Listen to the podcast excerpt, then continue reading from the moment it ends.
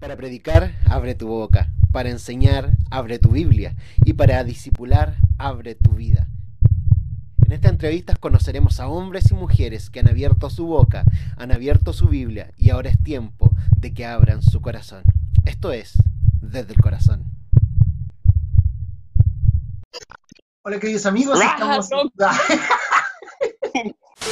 Hola queridos amigos, estamos en un nuevo capítulo de Desde el Corazón, hablando con un gran amigo. Eh, siempre digo que la idea de esto es que ustedes se puedan sentar con personas que yo me he sentado y yo digo, no, todos deberían conversar con ellos, aunque sea un ratito, para conocer su vida, para conocer el ministerio. Y en este momento tengo a Santiago, un gran, un gran amigo aquí al frente. ¿Cómo estás? Hola chiquillos, ¿cómo están? ¿Cómo estáis Freddy? Te quiero mucho, loco, quiero decirlo aquí en vivo. Estoy enamorado de ti. No, Ana Paula de estar Mi esposa debe estar escuchándome. Mi amor, quiero confesar aquí en esto del corazón decirlo. Nada, está bien. Estoy bien, estoy pasando la cuarentena, pero con buenos amigos, conectados de una u otra manera, ha sido más llevadero. Sí, exactamente. Y esa es la idea también de que lo hagamos por Zoom todo esto y para poder, mucha, pasar el rato también conversando con buenos amigos. Y sí, porque ha estado, de que ha estado difícil, ha estado difícil. Entonces yo ya no sé qué decirle a mi, a mi esposa, mi amor, voy a ir a trabajar, mi amor, me meto a cada reunión. para no pasar tiempo con ella, ¿no? sí.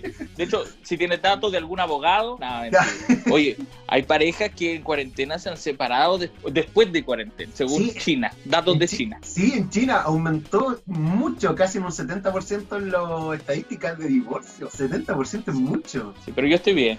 No, buenísimo. Y Santi, te quiero ir con la primera pregunta y es un reto, es un reto para todos los que he entrevistado. Y es que me digan su, testimonio en tres minutos. ¡Oh, en, tres minutos! sí, en sus marcas. Listo, ya. Ya, yo en Ecuador a la edad de nacer. Espera, ahora sí empieza la cuenta de nuevo. Quiero ver desde dónde puedo empezar a contar mi testimonio para tocar la fibra, pasar la ofrenda y todas esas cosas. Yo nací en Ecuador, soy ecuatoriano. La cosa es que mi vida no solamente fue en Ecuador, sino que mi vida fue ir y venir de Chile a Ecuador, Chile a Ecuador. Mi papá es ecuatoriano, mi mamá es chilena. Cuando chico, mis papás, bueno, a la edad de 8 años, 9 años, mi papá se, cuando yo tenía 8 años, 9 años, mi papá se convierte a Jesús y nuestra vida cambia radicalmente. Cambia radicalmente, digo, porque antes teníamos mi papá tenía problemas con el alcohol, cambió mucho eso y para mí marca una etapa desde que mi papá conoce a Cristo y toda nuestra familia conoce a Cristo y antes, si bien los primeros recuerdos no son muy buenos de los que tengo en mi infancia, pero sí son cosas que marcaron mi vida y que vi el cambio en mi papá. Ahora, después nos vinimos a Chile, mis papás se separaron, soy hijo de padres separados, eso en la iglesia es una aberración. es una aberración, es difícil porque eh, hay gente que llega, que llega a la iglesia ya separada, entonces no hay problema, pero cuando se separan dentro de la iglesia, uno de ellos se tiene que ir, ¿cierto? Por una cosa de testimonio, dicen de eso, pero no fuimos todos, no fuimos todos porque a mi mamá a lo mejor por vergüenza a que no le estén preguntando, oye, ¿qué pasó? Si las relaciones son para siempre, Dios los podía restaurar, no lo sé. Entonces la cosa es que con mi mamá nos fuimos, nos vinimos para Chile, su ciudad, su, su país natal, así que estuvimos acá un buen tiempo, pasamos de iglesia en iglesia descubriendo a dónde el Señor nos había traído ya con nuestra fe súper acrecentada, pero yo tomo la decisión después de irme a Ecuador nuevamente porque echaba de menos a mi papá años después y me vine solo a vivir con mi papá, me fui solo a vivir con mi papá a Ecuador. Mi papá era anciano en una iglesia de 2.000 personas. ¿Qué edad, tenías ahí? Yo tenía como 15 años, 14 ah, años. ya, adolescente ya. Entonces yo le dije a mi papá, necesito eh, irme contigo, mi papá papá nos mandó el pasaje, no había problema, pero mi papá había hecho su vida solo. Era muy ermitaño, si bien yo sé que mi papá es un hombre de oración, full iglesia había sido, pero eso me marcó tanto. Yo a los 15 años, 16 años, fui líder de niños en, mi, en la iglesia de mi papá. Entonces, después de que yo no tuve, tuve un papá muy ausente en ese tiempo, de que viví solo con él porque pasaba ya, tenía que estar consejería. Yo me imagino que los hijos de pastor han pasado por lo mismo, que tienen que esperar a su papá, pero yo me decepcioné y dije, me voy de la iglesia. Y me fui de la iglesia, no quise ir más. Después cuando ya vino mi mamá, mis hermanas vinieron otra vez a Ecuador por mí, yo hice que vuelvan. La cosa es que decidí irme de la iglesia. Ya llevo tres minutos, ¿verdad? No, pero sigue, dale, dale. Y todavía no llego al punto. Una hora después. Desafío, perdónenme. la, cosa es que llegué a la... O sea, llegan mi, mi, mamá, mis hermanas otra vez y yo vuelvo a vivir con ellas. Pero yo ya no quería ir a la iglesia. Y comencé mi etapa adolescencia. En mi etapa adolescente fui un desastre. De verdad fui un desastre porque comenzaron muchos excesos. Full carrete, drogas, alcohol. Y, eso fue varios años hasta que después ya me hice, estaba como 19 años. Y a los 19 años, antes mi hermana se había vuelto a Chile. Por eso te digo, mi vida sido ir y venir. Mi hermana vuelve a Chile y se va a casar con su pololo de la infancia, los cristianos ellos obviamente. Muy linda la historia, después se las cuento.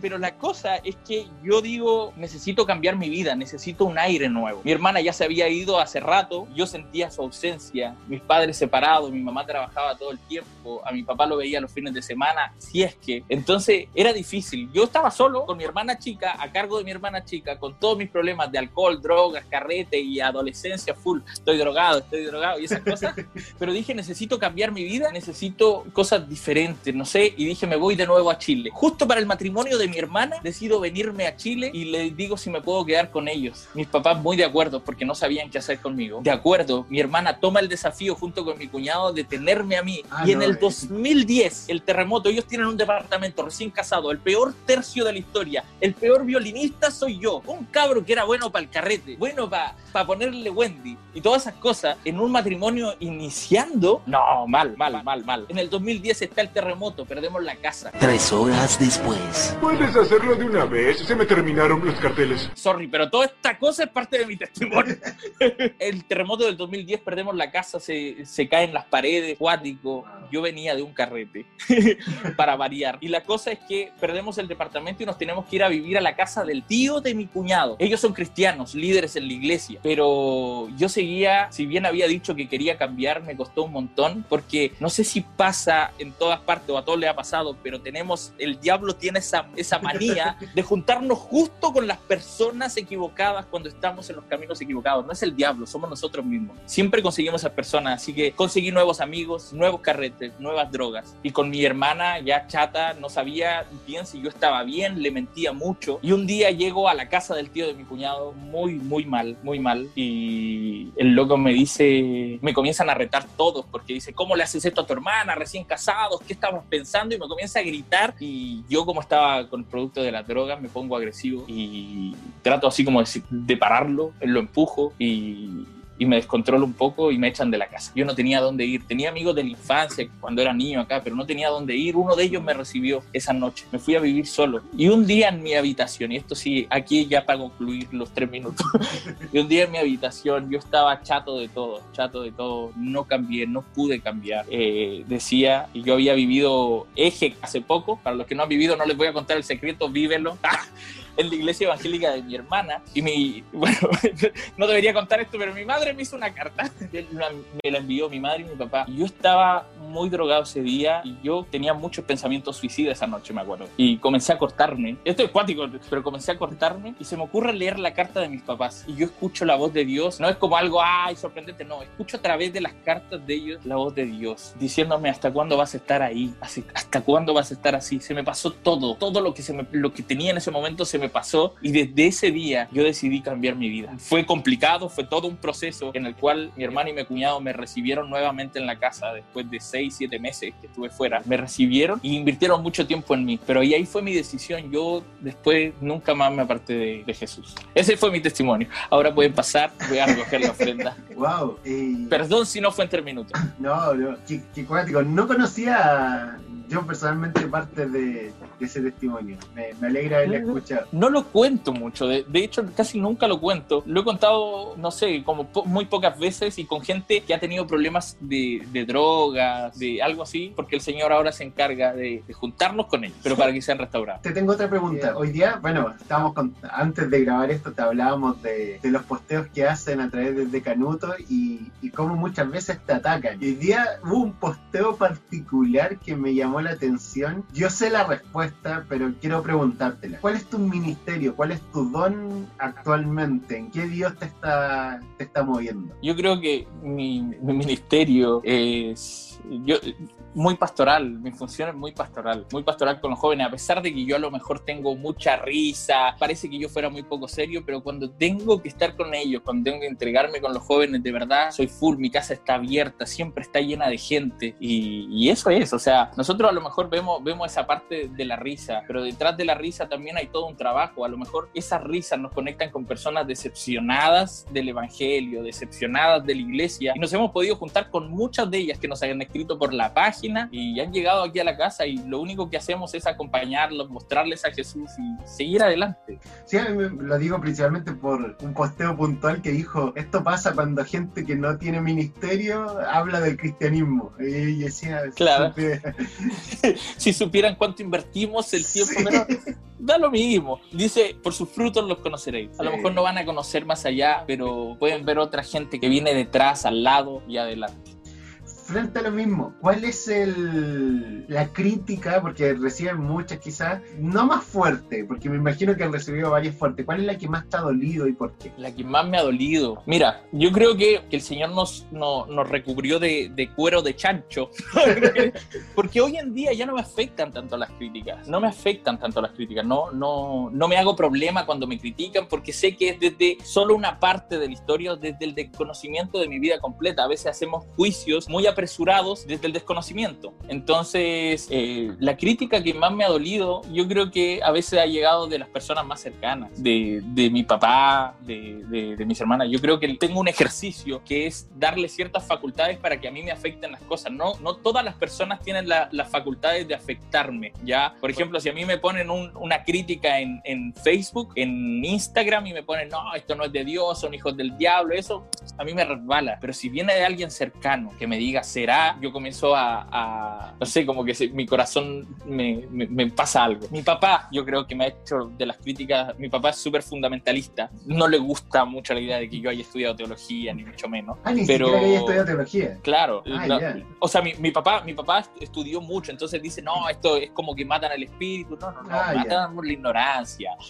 Eh, no, pero no, mi papá es de, de otra onda, un hombre de mucha oración, de mucha oración. Pero yo creo que de él han venido las críticas más. Es como que siempre he buscado su aprobación, entonces cuando a veces me dice, oye, pero ten cuidado con esto, entonces como que de repente sí me duele. Pero Pregunta, vámonos para otro lado. ¿Qué es lo que más te duele y qué es lo que más te gusta o te hace sonreír de la iglesia evangélica chilena? ¿qué es lo que más me gusta? ¿Y qué es lo que más te duele? Las dos. Uf, oh, ya, difícil. No venía preparado. Ah, lo que más me gusta es que es la nueva generación que viene. Me gusta mucho. Creo que hay jóvenes que se están atreviendo a, a salir de su zona de confort, a repensar la fe, porque nuestra fe no solamente tiene que ser algo que nos lo impusieron, sino que nosotros estamos pensando y revaluando, contextu- contextualizando. Veo muchos cabros con muchas ganas, con mucho talento y que quieren llevar a las personas a Cristo de una manera muy relacional. Eso me está encantando. Y me está encantando también que pastores, gente que entendió a pasar la posta, a decir, ok, yo quiero invertir en ustedes, a caminar conjunto y no al lado, no detrás, no adelante. Porque si hay un líder que se vuelve muy adelante, se va muy lejos, entonces estará muy lejos para convertirse en un referente. Lo digo yo, esa es mi, mi opinión personal. Pero si está cercano, puedo conocer, no necesito a alguien perfecto, sino que necesito a alguien cercano, alguien que sea sincero. Y eso es lo que, lo que veo positivo, porque sí han hecho un cambio en eso. Sí creo que las estructuras muy marcadas jerárquicamente, de una u otra forma, están, están saliendo. Me gusta, me gusta la iglesia que estoy viendo, una iglesia más conectada con su entorno. ¿Y qué es lo que más te duele? Y lo que más me duele, me duelen, me duelen las discriminaciones en la iglesia, me duelen que utilicen los púlpitos para avergonzar a las personas, que utilicen la disciplina para segregar a la gente. Me duele, me duele en el alma porque he visto muchas personas, testimonios de mucha gente dolida con la iglesia y que no quiere saber nada más de Dios. Es por una mala experiencia que tuvieron ahí. Eso me duele. Discriminaciones en todo sentido. Que tenemos, somos una iglesia cerrada y una iglesia cerrada siempre va a ser una iglesia oscura. Eso a veces me ha costado, me ha costado entender que, claro, todavía todavía vemos si que alguien entra, fumas, bota el cigarro y entra a la iglesia, todavía es visto mal. Loco, la iglesia no es para santos, la iglesia es para personas que están en construcción de su fe. ¿Qué van a dejar? Si quieren, yo les digo, si quieren fumar, tomar, ok, son bienvenidos. Cuando ustedes se encuentren con Cristo, que esa es nuestra misión, que se encuentren con Jesús, ustedes solos van a tomar la decisión de dejar de tomar, de fumar, de pecar, de cualquiera de las cosas, pero por su encuentro con Cristo, no porque yo se los imponga. Buenísimo. Referente a lo primero que hablaba, lo que más te gustaba, dijiste algo muy puntual, que la gente que te acompaña, que está cerca tuyo, ¿quién es tu mayor referente? Sé que quizás va a hablar de familia, quizás de... No, pero ¿hay algún referente espiritual que tú tengas, que tú mires a alguien y tú digas, o muchos, quizás más de algunos? Cuéntame. Sí, yo creo que tengo varios, tengo, tengo varios en varios aspectos. Tengo acompañamiento espiritual, teológico, puedo decirlo, que ahí está el Keno, eh, un amigo que es escritor, que, que era mi profesor en el seminario, lo quiero mucho. Cuando tengo dudas existenciales, le pregunto mucho a él. El, el que escribió el libro del dolor, ¿cierto? Eh, leyendo a Jesús desde el dolor, me gusta mucho. El otro eh, es Ernesto, Ernesto Alfaro, que con él trabajamos en una agencia misionera que es singular. Él me ha enseñado muchas cosas como de acompañamiento, de estar, de promover de ayudar a otros, de ser facilitadores, de ser puentes. Y lo he visto en su ejemplo de vida. Y mi pastor, mi pastor de, de mi iglesia también ha sido, yo creo que él ha sido muy facilitador de, de las personas que me dice, tienes las puertas abiertas, dale lo que tú me digas, dale, yo te apoyo, incluso económicamente. Entonces ha sido, Dios me ha puesto personas muy bacanes que me han ayudado a construirme. Hay un, y, hay, so,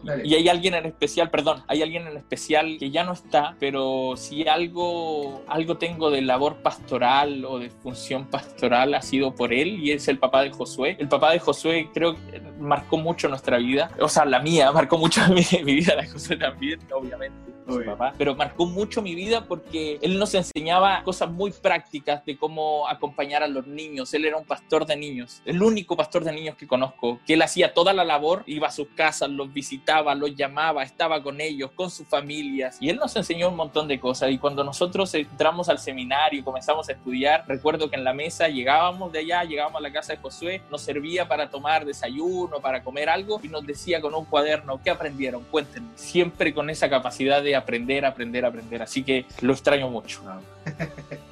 Sí, ¿y algún referente internacional, algo así? Como de estos Referente, famosillos. La verdad es que no, no, no sé si, si, Daniel si famosillo. no me gusta, la verdad. Me dicen, no, tú hablas como Daniel Javid, que ni sé qué. No, loco, soy ecuatoriano y cuando hablo serio me pongo más ecuatoriano, no es mexicano, es ecuatoriano. ¿Es- ¿Viste? ¿Pero hay algún internacional o así de ese? Me, me gustan más escritores, más que, no sé, predicadores, no sé si me gusta. El Freddy. Ah, A ver, ¿quién, quién me, me gusta? Bueno, Dante Gebel. Dante Gebel siempre me gustó, siempre me gustó. Hasta el día de hoy yo creo que ese es mi placer culpable. tu, peca- tu pecado oculto. mi pecado más grande, no, me gusta Dante Gebel, Lucas Leis. Ellos son como los que más me han gustado o, o que han marcado, porque en mi adolescencia, escuchando las prédicas de Dante Gebel, cuando yo digo necesito emocionarme de alguna manera porque estoy un palo, así como cero sentimientos, de repente digo necesito emocionarme, Dante Gebel. Tengo una prédica mi favorita, entonces esa siempre la escucho. Va a emocionarme, Marco Brune. No, Ah, 35 minutos de Marco Brunet, una canción. no, ay, quedo emocionado y chato. A la vez. ¿Qué viene a tu mente cuando te digo Ana Paula? Cuando dices Ana Paula, eh, bueno, ella es mi mejor amiga, de verdad que es mi mejor amiga. Llegó en el momento, siempre ha estado, siempre ha estado desde los nueve años que la conozco, pero es mi, mi acompañante, amante. Yo también soy muy buen amante, según ella. ¿Qué se me viene a la mente? Eh, mi mejor amiga, mi confidente, la que me levanta los brazos. De verdad que ella, ella conoce no solamente los lados chistosos, los lados buenos, los lados pastoral, sino mis enojos, mis rabias, mis cambios de ánimo y aún así decide estar conmigo y amarme. ¿Qué es lo que más Eso te- espera, respondí No, bien. te voy a pedir algo. Pon notas del 1 al 7 a las siguientes cosas que te voy a decir. El Santiago como esposo. Como esposo, un 5. ¿Qué te falta? Igual me puse alto. Eh, no, 5. Yo creo que eh, estamos, estoy, estoy aprendiendo un montón, estoy aprendiendo un montón. Llevo un año casado, llevo una cuarentena encima, una contingencia encima. Yo creo que lo que me ha costado ha sido eh, equiparar la vida ministerial con mi matrimonio, mis tiempos con los tiempos de ella, sus planes con los míos, sus sueños con los míos, sobre todo mis tiempos, mis tiempos, mis tiempos. Quiero y, y trato de reprogramar todo para que pasemos tiempo, tiempo juntos y, y ser mejor. Por eso me pongo un 5 porque sé que tengo que mejorar en ese sentido. A Santi le pongo un 6. ¿El Santiago como hijo? El Santiago como hijo un 7. No, a ver. no, como hijo yo creo que me pondría también un 5. Yo soy humilde, soy del cinquito más que nada. Como hijo, eh, tenemos nuestros tiempos familiares. Creo que, eh, que si algo, siempre estoy preocupado de mi mamá, la llamo. Creo que de mi papá un poco menos, dada la distancia también eh, en Ecuador, y eso me baja un poco más la nota. Pero, pero con mi mamá siempre trato de estar preocupado, de, de ser su apoyo, de decirle, en esta cuarentena también, decirle, mamá, no salgas, yo voy a ir por ti. Mi mamá es muy porfiada, sale igual al mall, compra confort, como para ocho años. No, mentira, no. ¿Es de eso? Dice, "Mi- soy hija de un general. No. Sí, ¿qué, qué, qué estaría al debe? ¿Qué estaría al debe? Uno, uno sobreentiende, uno sobreentiende ciertas cosas que, que hace. Por ejemplo, uno hace la labor pastoral a veces para los jóvenes, la gente que tiene, pero para sus cercanos a veces como que cuesta un poco más eso. Entonces, ¿qué me ha faltado? Yo ahora preocuparme mucho de la vida espiritual de mi mamá, de decirle, mamá, ¿por qué no tomamos un tiempo de oración tú y yo? Porque eso sí me ha faltado, eso sí he visto que me ha faltado. Pero estoy tomando nota, estoy tomando nota porque son cosas que tengo que mejorar. Y que aquí me di cuenta gracias a Freddy Predicar.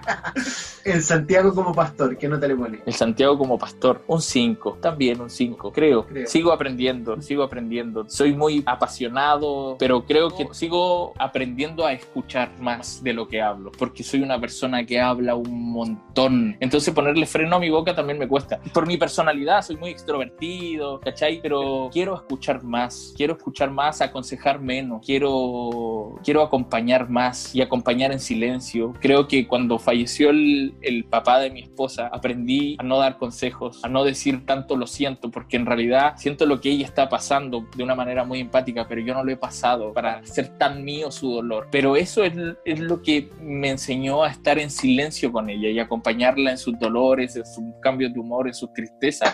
Así, y eso estoy aprendiendo. El Santiago es de, es de Canuto. El Santiago, El Santiago en es- ese lado. En este canuto, ahí sí me encuentro un 6'5".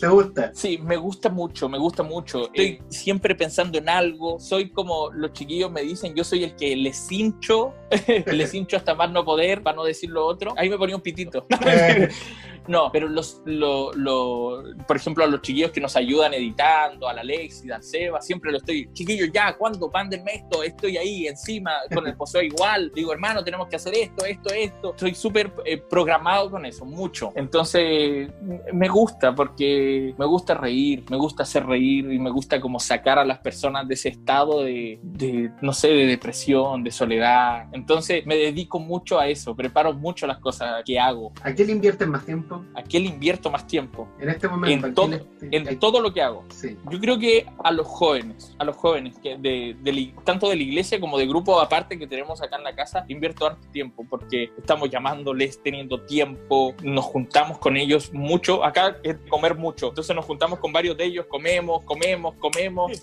Así empezamos a engordar, engordar. Ahora entiendo a todos esos pastores que no tienen cuello, que intentan cogotearla sin el cuello, no se los permite, no le encuentran el cuello para cogotearla. Pero sí, o sea, yo creo que eso. Entonces, siempre en la semana tratamos de tener a dos, tres, hasta cuatro personas que vienen la semana a nuestra casa a conversar y comparar eso. Yo creo que eso es lo que más le invierto, incluso después mi matrimonio, incluso después así con el dolor en el alma, incluso después mi matrimonio, mi eh, eh, de canuto después y mi trabajo. Y, bueno, también trabajo se- secularmente, como se diría, trabajo, entonces tengo que estar invirtiendo. No es algo que me apasione, de verdad. No hallo la hora de salirme de mi trabajo consciente y decir, Señor, voy totalmente al ministerio, pero me falta, me falta dar ese paso. De verdad me falta, pero es algo que anhelo con todo mi corazón. Siempre hay cosas que se pueden mejorar, comenzando por soltar ese teléfono un poquito más. Eso nos haría muy bien. En segundo lugar, siempre buscamos instancias para, para estar juntos como matrimonio, pero creo que podemos tener más instancias, más momentos eh, de calidad eh, durante nuestra semana. Y por tercer lugar, no te acerques a mí cuando yo esté muy enojada o molesta para solucionar un conflicto. Deja que pase un poco más eh, la neura. ¿Qué es lo que menos te gusta de ti? Lo que menos me gusta de mí. Es, es pregunta Nada. de, de sí, esto es como la debilidad y fortaleza. Sí. De- esto es una entrevista, ¿verdad? sí. Jefe, eres tú mi jefe. Nada, ¿Qué es lo que menos me gusta de mí? Eso, que a veces hablo demasiado, que a veces hablo demasiado, que a veces me cuesta ponerme un freno en, en- en las cosas que digo y a veces hasta me anticipo a dar respuestas que ni siquiera debo decir. Yo creo que lo más peligroso es decir algo cuando no sabes qué decir. Y, So- solamente por y- decir algo. Eso, exactamente, solamente por decir algo, para redondear. Esto como acotación me cuesta, pero es algo que de verdad es algo que en lo que estoy trabajando mucho. Me compro libros para eso incluso, cómo hablar en público y no en privado. No, no, no, pero me, me compro libros de eso, de verdad. A, a lo mejor esto no lo saben, pero, pero sí, es algo que estoy trabajando. Respecto a las cosas que me gustan de él, son muchísimas. En primer lugar, me encanta su corazón. Un corazón que busca a Dios diariamente, un corazón muy bondadoso, un corazón muy entregado a las personas, entrega su tiempo, su vida de manera desinteresada a otros.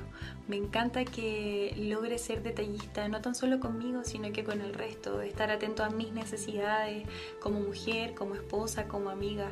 Y por sobre todo, me encanta el niño que lleva adentro. Me encanta. Su locura y su alegría a diario me encantan. Pregunta, recomiéndanos algo, algún libro, algún músico, algo que tú dices deberían escuchar, deberían leer. Ah, ya. Un libro. Me gusta mucho. Me gustan varios libros, pero hay un libro que. Dos libros que marcaron mi vida, que se llama No me dejes solo, de Amparo Rivera. Es- yo creo que ese libro no está casi en ninguna parte. Lo tengo en PDF y si alguien quiere me lo pide por inbox.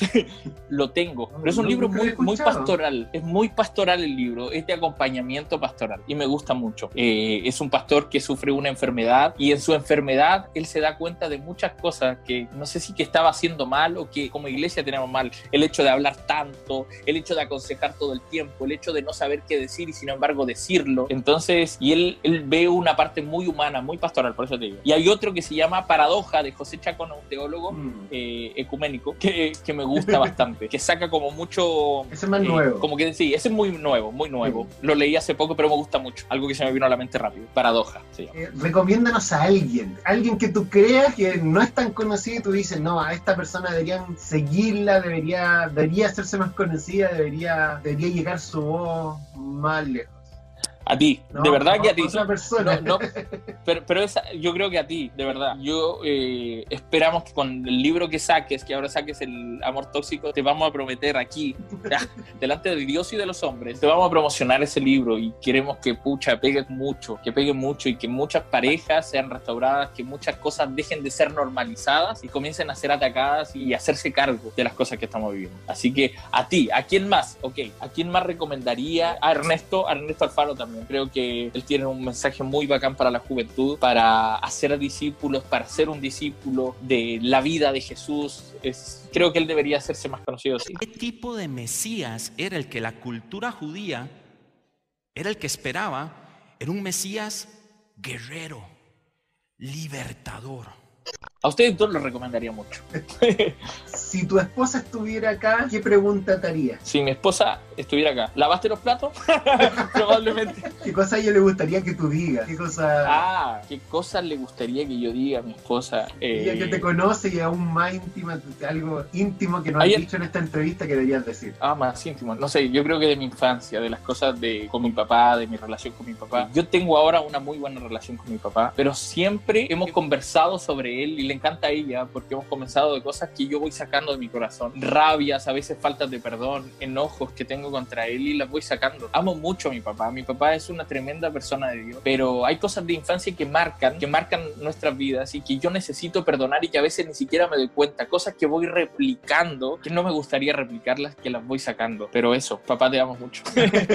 no, pero es verdad, o sea, es, es eso. Eh, última pregunta y creo que el, hartos y es la típica pregunta que yo creo que, que te la harán. ¿Qué consejo le daría a una persona que quiere seguir pasos parecidos a los de usted en Facebook, en Instagram, YouTube, como influencer y, y todo eso? ¿Qué qué cosa ¿qué cosa le diría? Yo creo que dos cosas le diría. Dos cosas. Primero, que sea muy constante, que las cosas no van a resultar al tiro, que no vas a crecer en seguidores, no vas a crecer en personas nunca así tan explosivamente. Yo creo que eso pasa en casos muy puntuales, pero que sea muy constante, que aunque fracases una y otra vez, no te desanimes, sigas adelante, que tengas personas que te ayuden y te impulsen para eso. Pero otra cosa que te diría, tengas una vida privada mucho mejor que tu vida pública, porque nosotros a lo mejor lo que se ve no sería nada si nosotros no tuviéramos un trabajo detrás, un respaldo, personas en las que invertimos, jóvenes a los que acompañamos, porque si no nada de esto tiene sentido. Nada de esto, de, de la risa, nada del,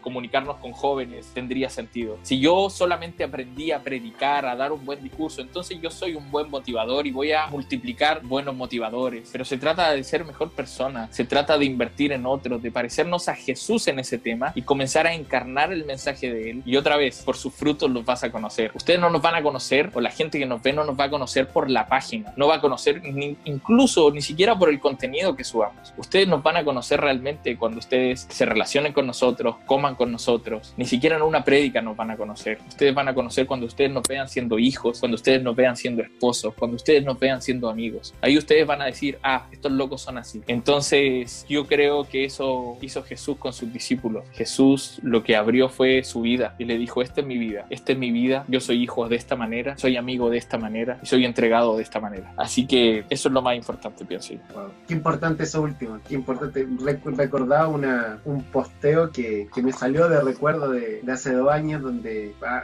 mencionaba algo muy parecido, que muchas veces lo que somos, Facebook, Facebook Instagram hace que mostremos lo bueno. nunca, Sí, ponemos exacto. nuestras, nunca ponemos nuestras derrotas, nunca podemos nuestras tiempos tristes y finalmente hace que parezcan vidas perfectas, pero no lo soy. Lo recordaba por una película que en este momento en Netflix está como dando, que es Hogar, no sé si, si viste. Es- ¡Ay, no!